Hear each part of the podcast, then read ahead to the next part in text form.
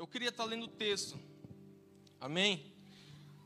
Mas antes de eu ler o texto, aqui, em nome de Jesus, eu não queria que nada atrapalhasse você nessa noite, nada tirasse sua atenção, porque eu sei que Deus quer falar com você profundamente. E eu quero, nessa noite, orar antes de estar ministrando, por você que está enfermo, por você que está triste, por você que está cansado, por você que está abatido, por, por você que chegou hoje enfrentando muros.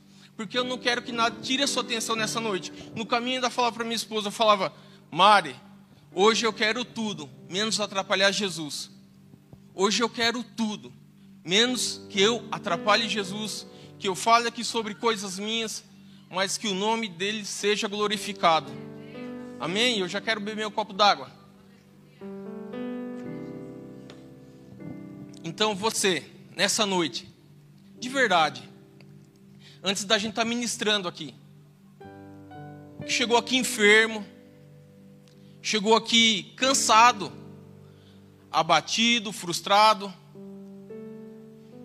eu quero que você se coloque de pé em nome de Jesus.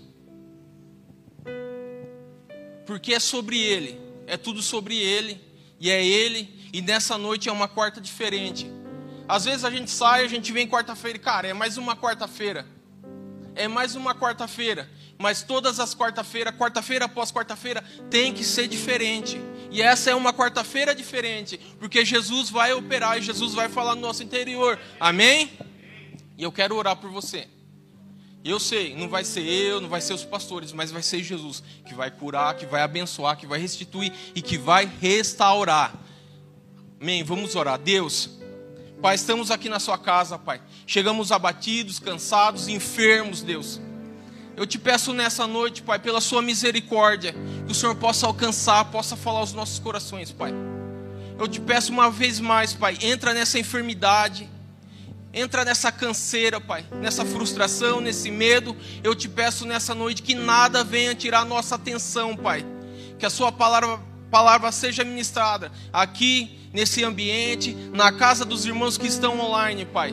Eu te peço nessa noite uma vez mais, pelo seu poder, Pai, cura, cura as enfermidades, Pai, derrama o seu azeite, em nome de Jesus. Amém. Quem crê, pode dizer amém. Amém. Se você crê, crê de verdade, aplauda o Senhor nessa noite. Amém. Aleluia. Pode se sentar. Sinceramente, esse tema falou muito comigo. Fui muito exortado, apanhei muito. De verdade. Eu queria estar lendo o primeiro tema aqui. Primeiro texto, na verdade. Evangelho de Lucas, capítulo 10. Eu vou ler para adiantar, tá, irmãos? E vocês acompanhem comigo. Lucas 10, 20, 24.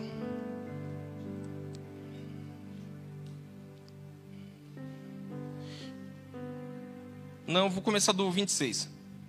Ele lhe disse: O que está escrito na lei? O que, o que lê?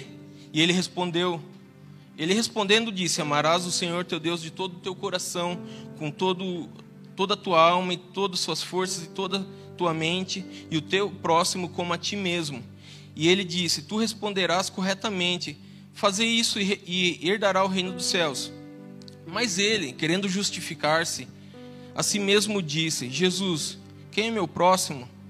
E respondendo, Jesus disse: Um certo homem descia de Jerusalém para Jericó e caiu e caiu entre ladrões, as quais os despojavam, feriram e partiram, deixando quase morto. E por acaso descia mesmo caminho acerca do sacerdote, e quando o viu, passou pelo outro lado. E assim também um levita, quando chegou ao lugar e ouviu, ele passou pelo outro lado. Mas um certo samaritano, estando de viagem, veio até ele e, vendo, teve compaixão dele. E aproximou-se dele e, a, e, a, e cuidou das suas feridas, derramando nelas azeite e vinho. E pondo sobre o seu próprio animal, levou para uma hospedaria e cuidou dele. O segundo texto que eu quero ler se encontra na segunda carta de Paulo a Timóteo capítulo de número 3. Eu vou ler a versão de hoje, tá? Os irmãos puderem prestar atenção. Lembre-se disso.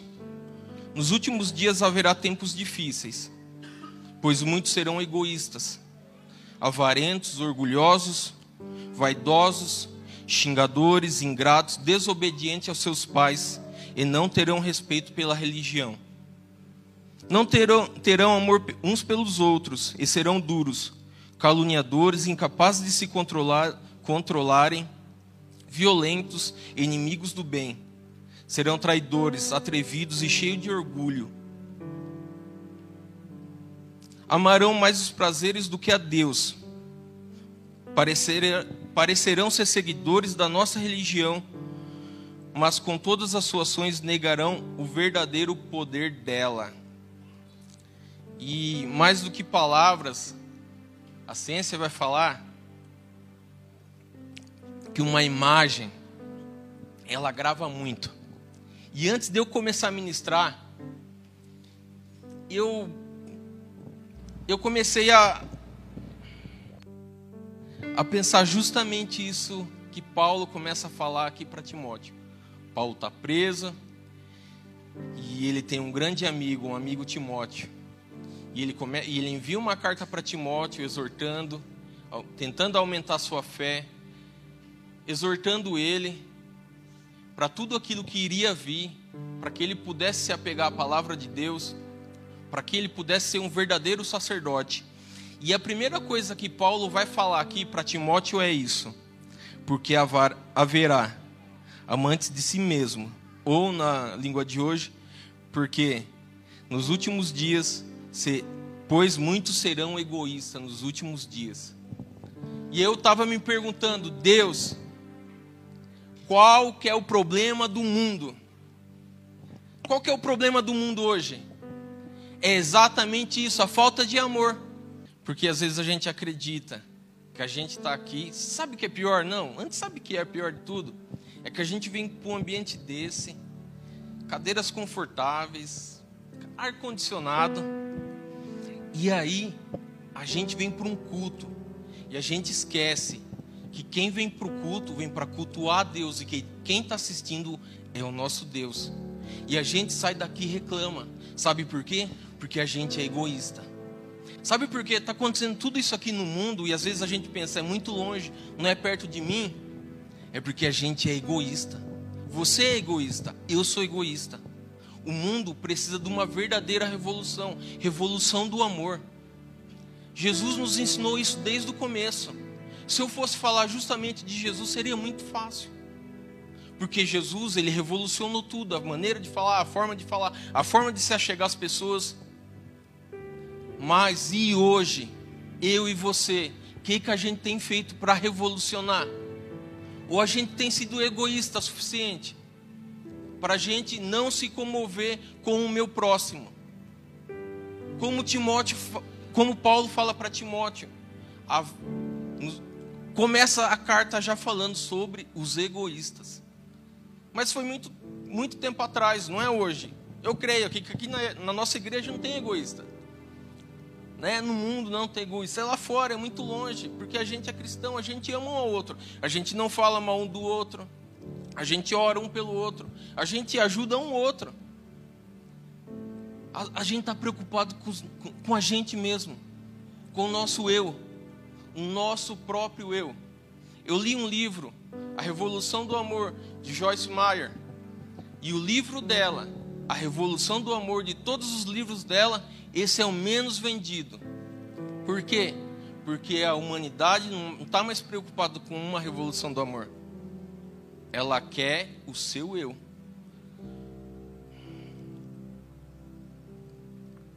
Sabe? uma revolução do amor ela precisa ser urgente. Ela precisa começar a acontecer agora. Não é amanhã. Ela precisa começar a acontecer hoje. Pessoas precisam estar verdadeiramente dispostas para uma verdadeira revolução. Thomas Jefferson, terceiro presidente dos Estados Unidos, disse exatamente isso. Toda geração precisa de uma revolução. E qual tem sido a nossa revolução? O que que a gente tem pensado para fazer? O que que a gente tem? Qual é, tem sido a nossa meta? A gente coloca esse tema. Esse tema foi fantástico. Quando eu li, eu falei: Meu Deus do céu, que tema mais balela. Mas quando Deus foi falando no meu coração sobre esse tema, eu fui sendo exortado como eu sou egoísta, como eu tenho sido falho. E o duro é que o egoísmo ela tem várias facetas. A gente pensa que a gente não é egoísta. Quando você não deixa alguém ultrapassar você, quando alguém dá certo e não deixa você, você não deixa a pessoa entrar, você está sendo egoísta. Quando você começa a reclamar das pregações, que elas são ruins, ou das, das ministrações, que elas são muito falhas, você está sendo egoísta. Porque às vezes Deus não está falando com você, mas está falando com outra pessoa.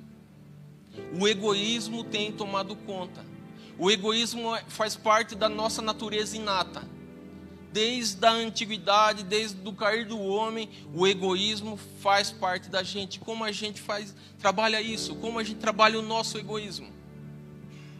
É fazendo igual Paulo falou: todo dia eu morro, todo dia eu morro. Não sou eu mais que vivo, mas, mas Cristo que vive em mim. Sabe quanto tempo que Paulo foi falar isso? Sabe quanto tempo depois que Paulo conheceu a Jesus e ele foi falar isso? mais ou menos 20 anos depois. 20 anos depois que ele se converteu, ele foi falar isso, porque verdadeiramente ele entendeu. Às vezes a gente está na casa de Deus, a gente é convertido, ou a gente é novo convertido, ou a gente está há muito tempo na igreja, mas a gente não entende isso. Que Cristo tem que viver na gente, não a gente que tem que viver a gente precisa morrer, a nossa carne precisa morrer todos os dias, e isso é uma batalha diária, uma batalha espiritual. Eu fiquei chocado e eu peguei muitos dados desse livro. A Revolução do Amor. Se você puder, compre e leia. Você vai ver tão falho que somos, tão pequeno mas se a gente não começar a ter uma atitude agora de verdadeiros revolucionários do amor, a gente vai ser simplesmente egoístas. Eu estava indo viajar no final de semana e a Mariane é minha companheira de viagem, né? Eu dirijo, ela dorme. E, e aí, e eu falando com Deus ali, que, que eu vou pregar? E eu tentando encaixar uma palavra que já estava no meu coração, né? Eu até mandei a mensagem para o meu, eu falei, cara, eu vou pregar isso. Mas ele, cara, mas isso não encaixa, não tem nada a ver. Eu falei, eu sei, mas o que, que tem? E aí Deus foi falando. E aí a gente chegou num restaurante e falei, amor, é o seguinte, Deus falou comigo, gente, você é egoísta. Eu falei exatamente assim para ela, você é egoísta. Dela, como assim? Eu não sou egoísta. Foi a primeira reação dela. Eu falei, você é egoísta. Sabe por que você é egoísta? E aí eu comecei a falar. Você é egoísta por isso, por isso por isso. Delé, pode ser, eu sou egoísta mesmo. Mas você também é. Sabe o que é isso? Justificar, não reconhecer. E eu falei, porque eu já sabia que eu era egoísta, porque Deus já tinha falado no meu coração. Eu falei, eu sei que eu sou egoísta. Sabe, a gente ajudava uma família. Para você ver o nível de egoísmo, e eu não sei se você se assemelha a isso. E todo mês a gente dava uma cesta básica. Não é para. É, o nome de Jesus tem que ser glorificado, irmão. E aí a gente dava todo mês. Só que chegou um determinado que a gente ia levar a cesta básica para esses irmãos, para essa família. E aí a, a, esposa do rapaz falava: Nossa, ainda bem que vocês trouxeram, porque meu marido não comprou nada. tal. A gente estava esperando a, a, a cesta.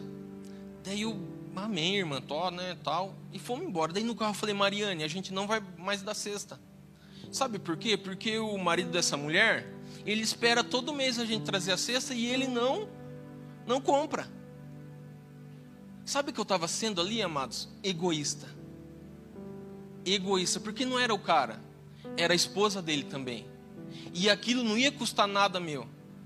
Sabe, nada assim, não ia me matar, não ia tirar uma, alguma coisa de mim, talvez iria custar algum dinheiro. Mas o amor é exatamente isso. Ele custa alguma coisa. Ele sempre vai custar alguma coisa. O amor ele sempre dá, mas o egoísmo ele sempre vai tirar. E aí eu falei, dela falou isso. Ela, a Mariane falou: É, você lembra que a gente dava a cesta, a cesta básica e a gente parou de dar porque você ficou bravo, porque o cara não comprava, e o cara só ficava esperando a cesta? Eu falei: É, cara, é verdade. Como eu sou egoísta. A gente, tem, a gente sempre espera dar alguma coisa para receber alguma coisa em troca. Vocês já pararam para pensar isso? E a gente esquece que a gente semeia, mas quem dá a colheita é Deus. A gente esquece exatamente isso. Por quê? Porque a gente é egoísta.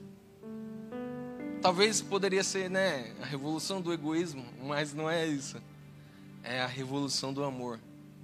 E isso precisa acontecer. Urgente. Porque a gente tem sido egoísta.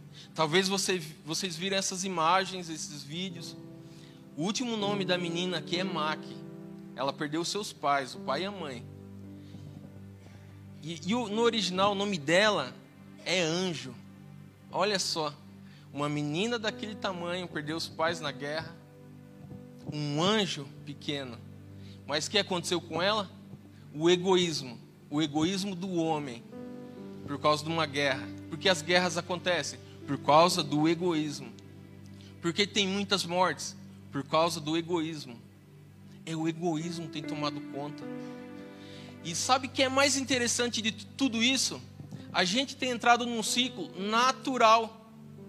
Porque as hashtags mais utilizadas, assim, eu mexo um pouco na internet, a mais utilizada em 2021, as 10 mais utilizadas, na verdade, acho que 438 milhões de vezes, foi a selfie. Eu mesmo.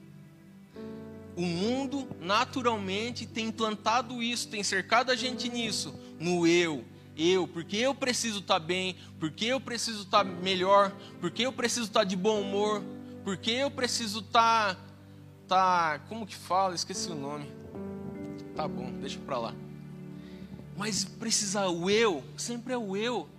E a gente esquece do próximo, que é o grande mandamento que Jesus deu. Qual que é? Ame o seu próximo como a ti mesmo. Só que a gente acha que ama. A gente acha que ama. Eu acho que eu amo o David. Ele é bonito, legal. Eu acho que eu amo ele. Mas no dia que eu precisar, que ele precisar de mim, no dia que ele precisar de mim, e eu tiver com preguiça, qual que vai ser a primeira coisa que eu vou fazer? Cara, eu tô culpadaço hoje. Pede ajuda para outra pessoa. Por quê? Porque eu não estou me importando nele. A gente, a gente não está se importando pelo outro. A gente está se preocupando, amados, é justamente nisso, em mim, no eu, no grande eu sou, não no grande ele é. E as grandes facetas do egoísmo, e umas delas, que eu até anotei aqui, uma das primeiras que eu anotei, na verdade, é o abuso sexual. Porque o abuso sexual acontece porque um egoísta quis satisfazer a sua própria vontade. E é interessante que eu peguei um dado aqui, ó, que 66%, 66% de todas as prostitutas foram vítimas de abuso sexual quando criança, por causa de pessoas egoístas. Um terço das crianças que sofreram o abuso sexual na sua infância, naturalmente elas vão fazer isso com seus filhos. 94% de abuso sexual de crianças são feitos aba abaixo dos 12%. Olha só. Se isso não choca você, amado, é porque você não vive numa sociedade. A gente, como ser humano, a gente vive numa sociedade e a gente precisa importar com o meu irmão que está aqui ou que está lá do outro lado do mundo, independente. E às vezes a gente fala, e eu já falei isso, e eu questionei um irmão uma vez. Eu falei, cara, não é possível que Deus não está vendo essas tragédias. Não sei se vocês já fizeram essa pergunta. Não é possível que Deus não está vendo essas tragédias. E eu falava para ele, cara, você está vendo essa tragédia? Talibã, no Talibã, o Talibã está invadindo o Afeganistão e as mães estão dando seus filhos para os soldados australianos levar embora. Eu falei, cara, Deus não está vendo essa tragédia? E aí ele falou, ah, é propósito de Deus. É propósito de Deus isso. Eu falei, eu pensei comigo, cara, é o propósito de Deus, mas quem? Quem? Quem? Olha a tragédia, meu Deus do céu. Meu, eu comecei a orar mesmo que aquelas pessoas não soubessem que eu estava orando. E isso é importar pelo outro. E eu comecei a orar, falei, meu Deus, meu Deus, entra com providência, meu Deus, entra com providência. E aí, nesse percurso, nessa caminhada que eu tive, nessa experiência, viajando, eu fiz exatamente essa pergunta. Eu falei, Deus, tudo bem, a gente precisa de uma revolução de amor, porque a gente é muito egoísta, a natureza inata do ser humano é egoísta, porque a gente já veio com isso lá atrás. Mas e aí, essa tragédia do mundo que acontece? E sabe qual que é a resposta que Deus tem para cada um de nós toda vez que a gente faz essa pergunta? Eu já tenho pessoas no mundo eu já enviei pessoas, eu só preciso que elas se posicione. E é exatamente isso. Às vezes a gente pensa: olha, eu não consigo fazer nada lá, mas eu posso fazer aqui. Eu não consigo mandar nada, não consigo mandar nenhum dinheiro, nenhum real, mas eu posso fazer aqui. A Mariana, eu assisti aqui que ela estava viajando aqui, de verdade, não precisa levantar a mão, mas quantos se importaram, pelo menos, de orar por ela? Não precisa levantar a mão, amados. Sabe por quê? Porque você não se importou em fazer missões? Mesmo que você não pudesse viajar, mesmo que você não pudesse doar um real, de verdade, desculpa, mas é porque você é egoísta. É simplesmente isso. É só isso, nada mais. O amor precisa reinar sobre as nossas vidas, urgentemente a gente precisa começar a entender o que é esse amor, o que é morrer para si mesmo e o que é viver para Cristo.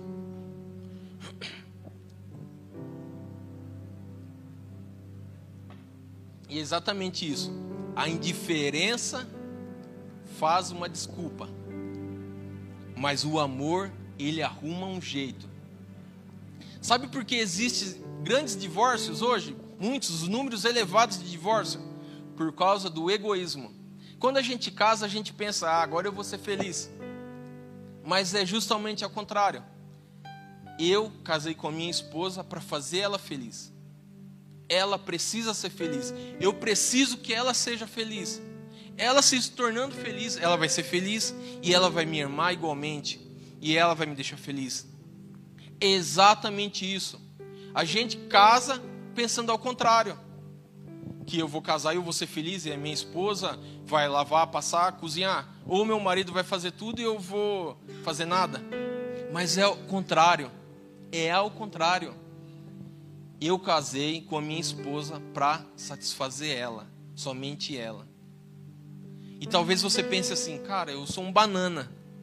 Eu sou um banana porque eu faço tudo que a minha esposa faz. Inclusive lá no serviço, eles falam que eu até apanho da minha esposa.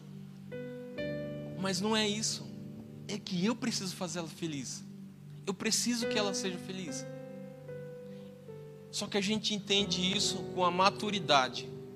A maturidade vai fazer isso acontecer naturalmente em você. Você precisa entender isso. Que não é o seu eu.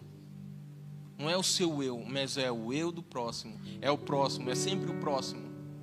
É sempre o próximo que precisa ser o alvo. E talvez você pense, ah, mas cara, não estou enxergando ninguém agora mas a vida, Deus sempre vai te mostrar alguém que precisa de alguma coisa. Às vezes não é só boas palavras. Eu vi uma história uma vez que um missionário estava entregando panfletos tal. E aí estava lá é, evangelizando e chegou determinado momento uma moça parou e falou: Olha, é muito legal o que você está fazendo, mas palavras não vai encher o nosso estômago aqui. Às vezes as palavras não vai fazer nada. Sabe por quê? Porque o amor não é só palavras, o amor é atitude. O amor custa. O amor tira algo de nós, assim como tirou de Deus, que mandou seu filho por nós. É exatamente isso que é o amor. E isso que é uma revolução do amor. E isso precisa ser urgentemente aplicado nas nossas vidas. É no nosso casamento, é no nosso trabalho, é no trânsito, não sei se os amados já viu, é carro que tem o símbolo lá do peixinho. Tem carro que tinha que ser um tubarão. Porque tem educação por causa do egoísmo. É por causa do egoísmo. Simplesmente isso. E é igual disse, Satanás estrategista faz exatamente isso, naturalmente vai, ele vai implantando.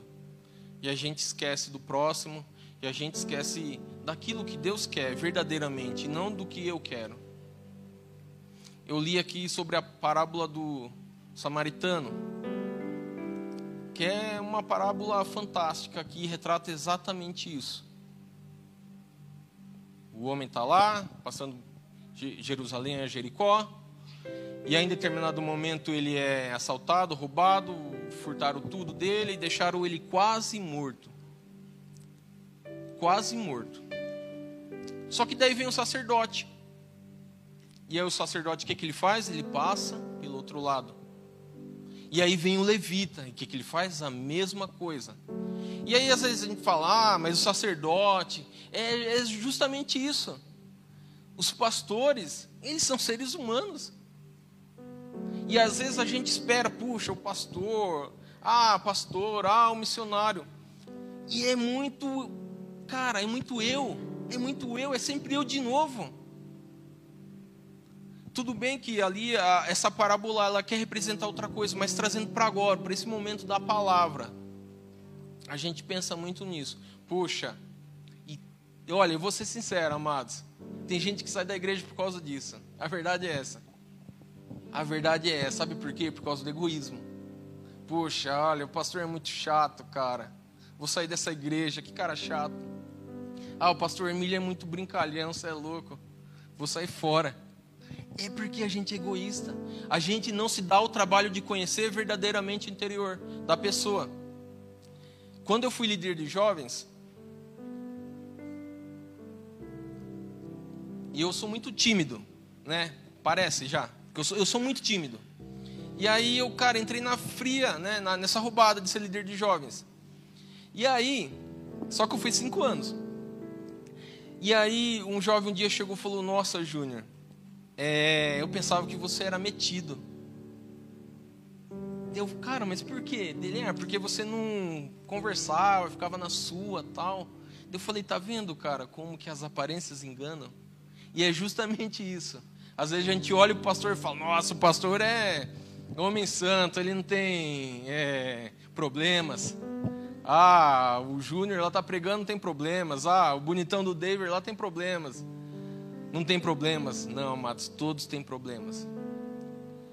Todos têm o seu dia mal. Todos têm o seu dia mal. Mas não é porque eu vou ter o dia mal que eu vou descontar na pessoa. Não é porque eu vou ter o dia mal que eu nunca vou acreditar que o pastor não gosta de mim, que o presbítero, o evangelista. Não. Não é isso. Não é isso que Deus quer. A gente precisa reconhecer os nossos erros, as nossas falhas, para que a igreja continue crescendo e avance. Sabe, porque a gente pensa, nossa, a igreja está fazendo muitos trabalhos, tal, e cara, a igreja está avançando. Mas parece que que o outro lado está avançando mais rápido. Porque a gente tem parado justamente no eu. Justamente no eu. E aí o levita e o sacerdote vai, passa e larga aquele cara lá meio morto, e é a única vez que fala na Bíblia meio morto. E aí em determinado momento aparece samaritano, né? E os judeus não gostavam deles, achavam ele um, um povo imundo, tal. Tinha uma briga. Tanto é que acho que um capítulo antes eles queriam lá queimar os samaritanos. Chamar uma pessoa de samaritano era um termo pejorativo. Então imagine só, e aquele homem está indo pelo caminho. E aí aquele cara deitado, machucado, e qual que é a primeira coisa que aquele samaritano faz? É chegar próximo dele. Por quê? Porque ele se preocupa com o próximo ele chegou próximo a ele. E sabe o que é mais interessante? O samaritano carregava com ele já o azeite, o vinho e as ataduras. Por quê? Independente de onde que ele fosse, ele já estava preparado. Porque não era ele, era sobre os outros. Ele sempre estava preparado. E eu vou ensinar, eu já te ensinei uma vez, minha filha me ensinou, na verdade eu passei para os irmãos, eu quero ensinar uma oração simples. Talvez você levante todo dia e você não saiba, saiba o que falar com Deus ou pedir. Mas toda vez que você levantar, ou você estiver no caminho, fala assim: Deus, o que eu posso fazer por ti hoje? Ou melhor, Deus, o que eu posso fazer na vida de uma pessoa? Talvez é um bom dia, um boa tarde, um até mais, um obrigado, um aperto de mão, um abraço pode mudar o dia de uma pessoa. E a gente não para para pensar sobre isso, sobre isso. Porque a gente não está preparado para isso. A gente acorda e que, que a gente bate o dedinho lá na, na, na porta e já, ah, meu Deus do céu, meu dia já começou mal. Porque a gente só está preocupado com a gente mesmo. A gente não está mais se preocupando com o próximo. Os casamentos estão falindo justamente por, por isso. Existe uma geração muito grande de crianças com problemas vindo porque sofreram abusos de pessoas egoístas. E a gente acha que, puxa, é muito grande esses números. Sabe, é muito grande. Mas a gente precisa começar uma revolução. A gente precisa estar dispostos, dispostos, a verdade é essa, para uma revolução. Esse samaritano vai e cuida daquele quase morto. E a gente não sabe qual o nome do samaritano, não sabe o nome daquele quase morto. E aí aquele, aquele samaritano cuida dele, paga a hospedagem dele e fala: olha, deixa as duas moedas lá e fala: olha, fica aqui duas moedas pagas. Se se ficar mais caro depois eu passo aqui e volto e pago. Por quê? Desde o momento que ele encontrou aquele homem ferido, a preocupação era com ele era exatamente com ele, para ele. Ele não queria nada em troca. Jesus não fala, ah, depois aquele samaritano voltou e cobrou. Não. Ele estava falando que a gente precisa se preocupar com o próximo. Na verdade, Jesus sempre fala isso, né? Essa é, parece que sempre foi a preocupação de Jesus. E e eu acho interessante é que a gente não para para pensar sobre isso. A gente quer muito essas curas, a gente quer muitas coisas materiais, a gente pensa muito no ID, a gente pensa muito nas coisas muito, muito grandes, a verdade é essa. Mas são as pequenas coisas que fazem a diferença. É exatamente isso. De verdade aqui. De verdade, amados.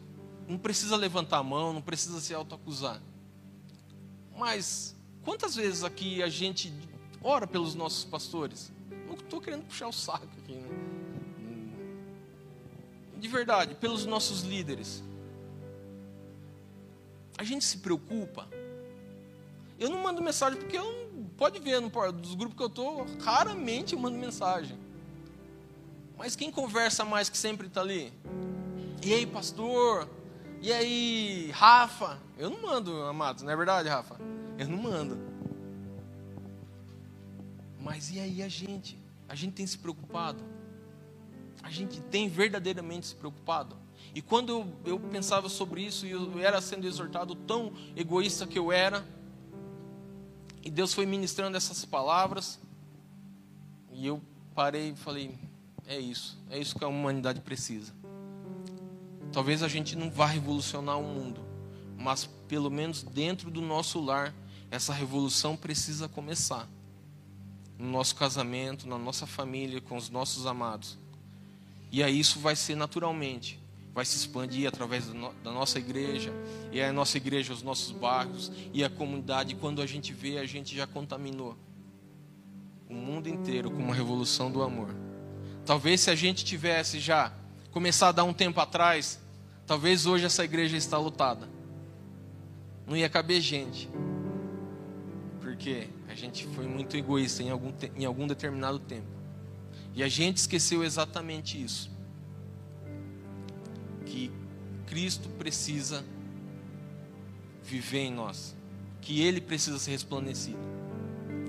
E aquele samaritano, aquele homem que era impuro, que era imundo, foi, cuidou das feridas e foi embora. E Jesus mostrou para aquele doutor da lei exatamente o que ele precisava fazer. E é isso que a gente precisa fazer nessa noite, começar.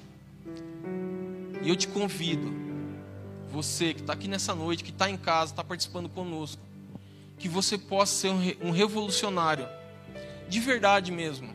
Que você possa colocar no seu coração: eu preciso mudar. Eu preciso ser um revolucionário do amor dentro da minha casa, dentro do meu lar dentro do meu emprego, dentro do meu trabalho. E é igual eu sempre falo: não são os ambientes que mudam a gente, é a gente que precisa mudar os ambientes.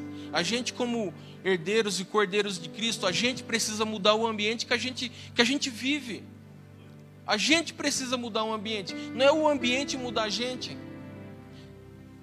A gente, às vezes, a gente está no nosso trabalho e a gente fala, nossa, aqueles caras começam a falar de cerveja, não sei o que, happy hour e tal. Daí você fala, cara, que legal, vamos lá se enturmar. Não, amados, é diferente. Não, opa, bora lá, quarta-feira, culto. Jogar futebol, que é isso, cara? Bora pro culto. A gente precisa ser influenciadores de Cristo. A gente precisa estar à disposição para uma verdadeira revolução do amor. E eu te convido nessa noite a se colocar de pé. Você que entendeu essa palavra, que entendeu o que é uma revolução do amor, que ela precisa começar dentro de nós. É de dentro para fora, não é de fora para dentro. Uma verdadeira revolução precisa começar urgentemente. Uma revolução do amor, uma revolução que traga as pessoas.